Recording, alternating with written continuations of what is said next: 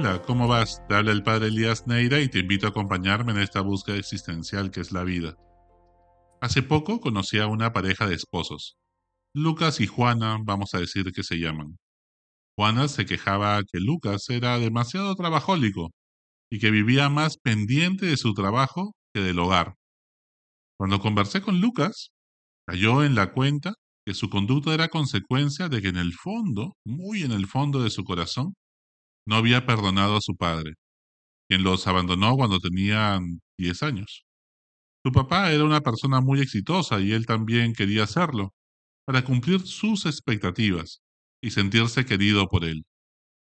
Se esforzaba mucho en el colegio por sobresalir en los deportes y en sus calificaciones, buscando la aprobación de su padre, quien poco o nada le importaba. Luego proyectó lo que se sentía por su padre a lo que sentía por su jefe y la empresa en la cual trabajaba, una corporación importante del país, buscando reconocimiento para sentirse valorado, a costa de descuidar su familia. Claro, todo era medio inconsciente. Por su parte, Lucas se quejaba que Juana vivía llena de sospechas y prejuicios, rencores y resentimientos, producto de que sobrepensaba muchas de las cosas y las exageraba. Juana era poco flexible y cuando etiquetaba negativamente a una persona ya no había nada que hacer. Cada vez que se peleaba con Lucas, le sacaba en cara todo lo que había hecho alguna vez hace ocho años, cuatro meses, once días, siete horas, cuarenta y tres segundos. Claro, por eso decidió estudiar Derecho y era una gran abogada para defender las causas injustas que sufrían muchos de sus clientes. ¿Vale la pena guardar rencor a alguien? ¿Es posible perdonarlo todo? ¿O hay cosas que son imposibles de perdonar?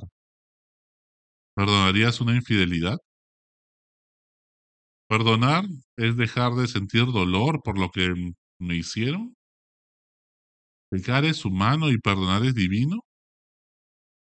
¿Se puede perdonar a alguien que crees que te va a seguir haciendo daño? El perdón solo perdona lo imperdonable, afirma el filósofo de Derrida. Se requiere mucho coraje para destrozar el corazón y perdonar lo que humanamente no se debería perdonar. Por eso es un don sobrenatural.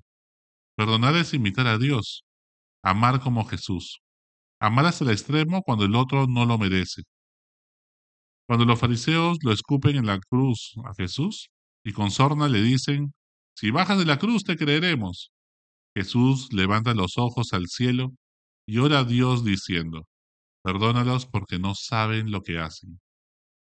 ¿Acaso no hay algo más bello y más coherente que eso? Y es que solamente podemos perdonar como Dios, como Jesús, cuando hemos experimentado que Dios nos perdona. Cuando hemos profundamente eh, pues visto que nuestros pecados, nuestras miserias, son perdonadas cuando no lo merecíamos? ¿En el peor de nuestros días, cuando más vergüenzas y culpas sentíamos? Entonces esa experiencia de perdón hace que también amemos mucho.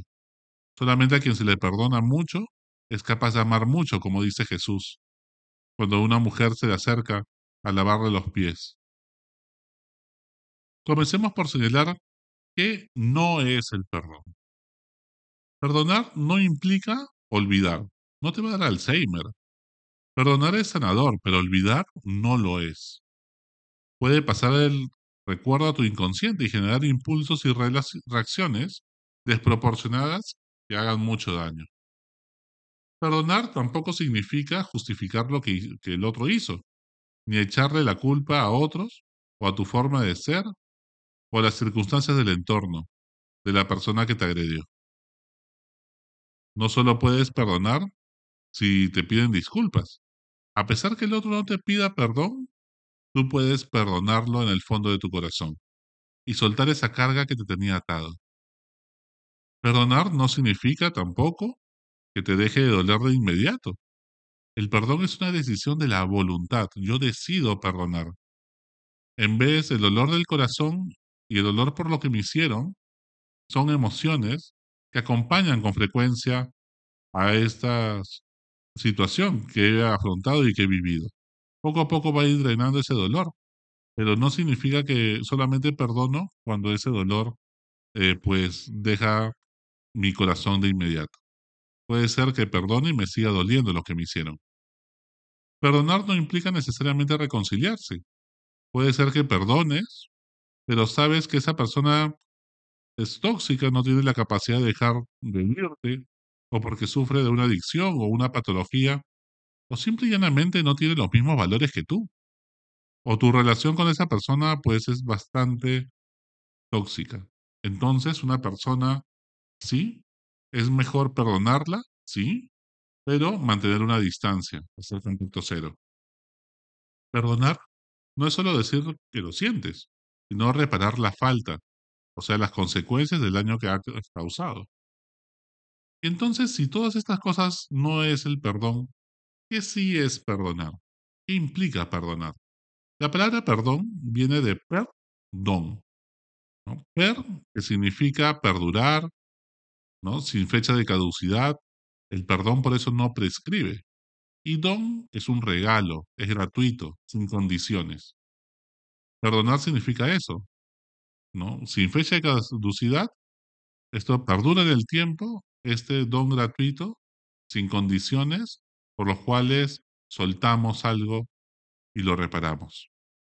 Perdonar por eso siempre va a implicar soltar, dejar ir, dejar fluir el agua, no poner un dique en la represa, para que el agua fluya y vaya saliendo todo ese dolor. Pasar la página, volver a comenzar. Perdonar es rezar para que se convierta el agresor y pueda ser también feliz. Perdonar es comprender todo lo que pudo causar que actúe esta persona de esa manera. Pero ojo, no significa que esté de acuerdo o justifique lo que hizo o por qué lo hizo. Puede haber perdón sin reconciliación, como hemos dicho, no vuelvo a estar con esa persona, si me va a seguir agrediendo y haciendo daño, pero lo perdono y decido que sea feliz. Perdonar es una actitud de libertad.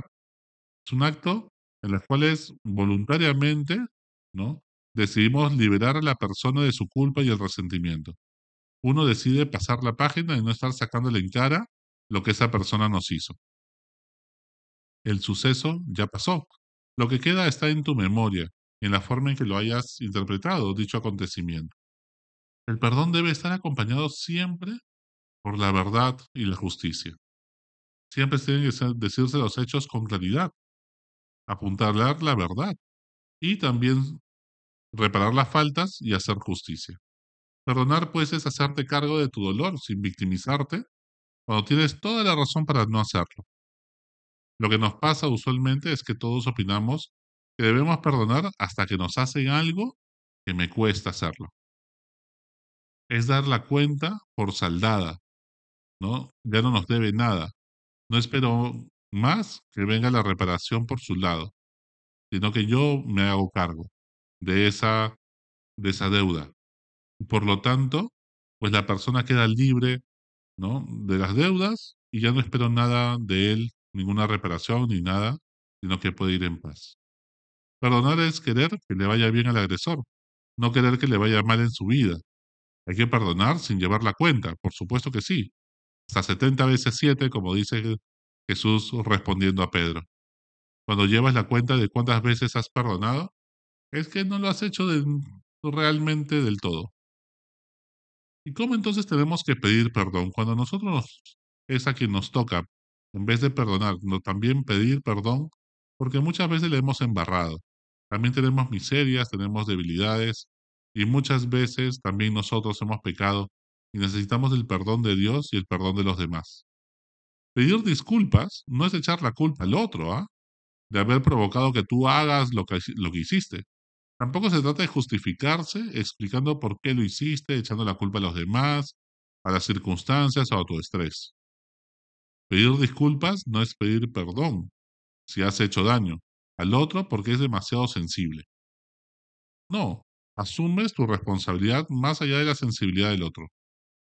Pedir disculpas tampoco es decir que eres lo peor y ponerte a llorar para que el otro te termine consolándote a ti. Eso es victimización y manipulación. Pedir perdón es reconocer el error que has cometido, asumir tu responsabilidad en lo que has hecho. Esto sucedió, no estás loco, no estás loca, y pasó así. Y por eso vengo a pedirte perdón. Tampoco puedes ponerte a decir que eres una exagerada, un exagerado, no es para tanto, eres demasiado sensible. Si alguien se vio afectado, pues le pido disculpas, como muchos dicen a veces cuando no les queda otra que pedir disculpas públicas en algún medio o en las redes sociales. Eso no es pedir perdón, eso es gaslighting, una técnica de manipulación que usan con frecuencia las personas con rasgos narcisistas. Pedir disculpas es entender, respetar, validar lo que la otra persona le ha causado. Pedir perdón implica comprometerse a reparar la falta o hacer algo para minimizar, en la medida de lo posible, el daño que se ha realizado. La persona que agrediste no tiene la obligación de perdonarte, por si acaso, ¿ah? Pues es un don y hay que respetar su decisión y en el momento en que se sienta lista esa persona para perdonarte. Si al final te importa poco volver a cometer lo mismo, no fue disculparse, sino manipulación. Cuando uno realmente se disculpa con sincero corazón, ¿no? está dispuesto a no cometer el mismo error y hacer todo lo posible para que eso no vuelva a suceder. El rencor y el resentimiento enferman a la persona, la dejan estancada en una etapa dolorosa a la cual regresionan siempre. Por eso es necesario soltar, perdonar. Vuelve a aparecer en la vida con otras personas, otros contextos, pero no desaparece hasta que solucionemos en la vida el problema. Tu felicidad es tu mejor venganza. Considerar que es insignificante lo que te hicieron y que no te afecta tanto, sino que tú puedes continuar con tu vida y ser feliz, es la mejor venganza, entre comillas, que se puede dar a alguien que constantemente quiere hacerte daño, sea por envidia, por rencor, resentimientos o ideas que a veces se imaginan en sus propios cuentos e historias. ¿Y tú estás dispuesto a perdonar? ¿Tu corazón te pide que puedas perdonar algún familiar, algún amigo que te traicionó, alguna persona que no cumplió tus expectativas, como pueden ser tus hijos, o alguna persona en el trabajo que te hizo mucho daño, pues está la pelota en, tus, en tu cancha. Tú decides perdonar o no. Es un don que debes pedirle también a Dios. Pero solamente cuando perdonamos podemos poco a poco tener también salud mental, soltar, aceptar y aprender a ser felices. Hasta la próxima. Sigue buscando que Él te encontrará.